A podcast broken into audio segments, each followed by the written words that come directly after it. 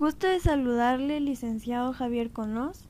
Mi nombre es Fátima Kiehu y en esta oportunidad voy a hablar sobre el tema de estados financieros en base a NIF. Los estados financieros son informes que se utilizan para dar a conocer la realidad económica financiera de una institución y los cambios que han suscitado durante el periodo contable. En cuanto al término Normas Internacionales de Información Financiera, por sus siglas NIF, nos dice la editora El Comercio en su revista digital Gestión. Las NIF son normas contables emitidas por el Consejo de Normas Internacionales de Contabilidad.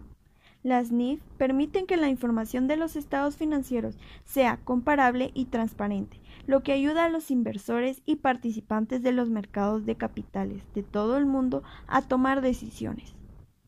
El propósito de las NIF no es más que uniformizar la aplicación de normas contables en el mundo, de manera que sean globalmente aceptadas, comprensibles y de alta calidad.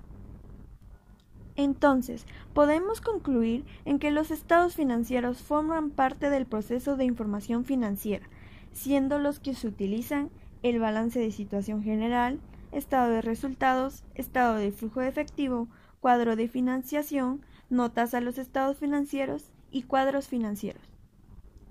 Aunque hablamos sobre normas aplicadas internacionalmente, cabe decir que éstas pueden diferir entre países y estas diferencias son causadas por variedad de circunstancias, tanto sociales, económicas y legales, ya que los países tienen en mente las necesidades de distintos usuarios de los estados financieros. En cuanto a la vigencia de las NIF, nos dice que el primero de enero de 1998 eran utilizadas solo como una opción pero a partir del 1 de enero de 2009 se vuelven de uso obligatorio.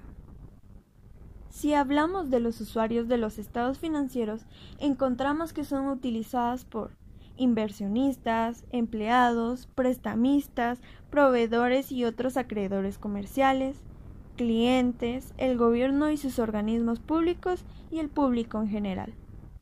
Uno de los objetivos fundamentales de los estados financieros es suministrar información acerca de la situación financiera de una entidad.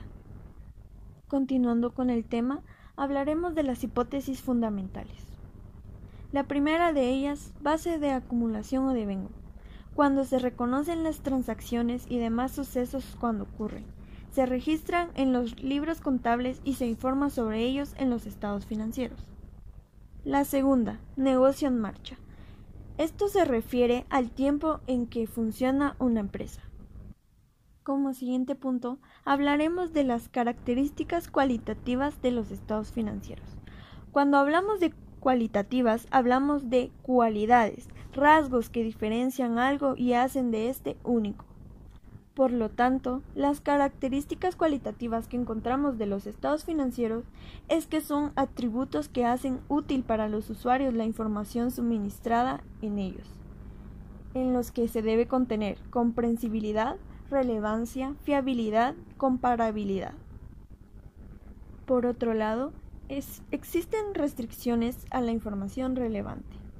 Los atrasos pueden ocasionar que se pierda la relevancia puesto que presentar algún problema pasado de fecha hace más difícil encontrarle solución. Asimismo, presentarlos antes de una transición u otro suceso que perjudique su fiabilidad.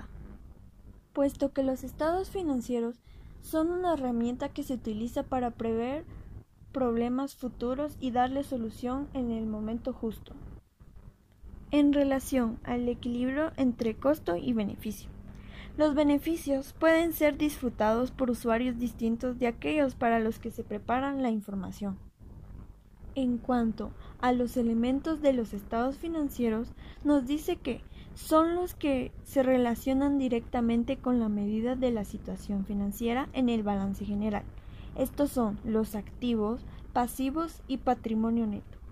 También son elementos directamente relacionados con el desempeño en el estado de resultados, referidos a ingreso y gasto.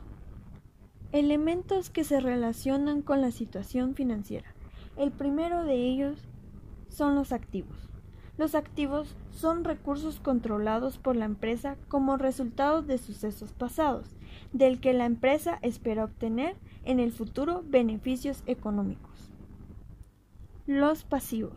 Cuando hablamos de pasivos debemos de saber que son obligaciones actuales de la empresa. Para cancelarlas, la empresa espera desprenderse de recursos que incorporan beneficios económicos. El patrimonio neto no es más que la parte residual de los activos de la empresa, una vez deducidos todos sus pasivos. Hablemos de desempeño. La cifra de resultados es a menudo usada como una medida del desempeño en la actividad de la empresa, o bien de otras evaluaciones. El rendimiento de las inversiones o las ganancias por acción. Existe también una medición de los elementos de los estados financieros, que nos dice que es un proceso de determinación de los importes monetarios por lo que se reconocen y llevan contablemente los elementos de los estados financieros. Para realizarla es necesaria la selección de una base o método en particular de medición. También existen diferentes grados de medición en los estados financieros. El primero de ellos, el costo histórico. En cuanto a los activos, se refiere a que se registran por el importe de efectivo y todas las partidas pagadas. En cuanto a pasivos, se registran por el valor del producto recibido o cambio de incurrir en la deuda o en algunas circunstancias. El costo corriente. En cuanto a los activos, se llevan contablemente por el importe de efectivo y otras partidas equivalentes al efectivo. En cuanto a los pasivos, se llevan contablemente por el importe, sin descontar del efectivo u otras partidas de efectivo. Valor realizable. Los activos se llevan contablemente por el importe de efectivo y otras partidas equivalentes al efectivo u otros equivalentes. En cuanto a los pasivos, se llevan por sus valores de liquidación, esto es, los importes sin descontar de efectivo u otros equivalentes del efectivo. Por último, tenemos el valor presente, que nos dice que en cuanto a sus activos, se llevan contablemente al valor presente descontando las entradas netas de efectivo que se espera. Genera la partida en el curso normal. En cuanto a los pasivos, se llevan por el valor presente, descontando las salidas netas de efectivo que se espera necesitar para pagar las deudas. En cuanto a la NIC número 1, el objetivo de ella es establecer las bases para la presentación de los estados financieros con propósito de información general, para asegurar la comparabilidad de los mismos. Esta norma establece requerimientos generales para la presentación de los estados financieros, las directrices para determinar su estructura y requisitos mínimos sobre su contenido. Su alcance es aplicable al preparar y presentar estados financieros con propósitos de información general conforme a las NIF. En cuanto al contenido de la NIC número 1, ya fue abordado con anterioridad. Es por ello que ahora pasaré a dar una conclusión acerca del tema.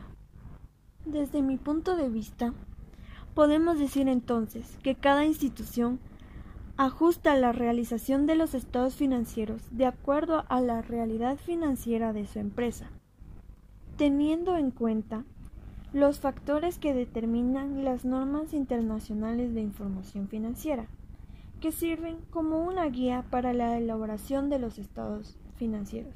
Como decíamos con anterioridad, se especifica en la NIC primera la estructura en la que deben emplearse los estados financieros. Por lo tanto, la NIC número 1 se aplicará para preparar y presentar los estados financieros con propósito de información general. Por mi parte, eso ha sido todo en cuanto al tema de estados financieros en base a NIF. Muchas gracias por su atención. Hasta una próxima.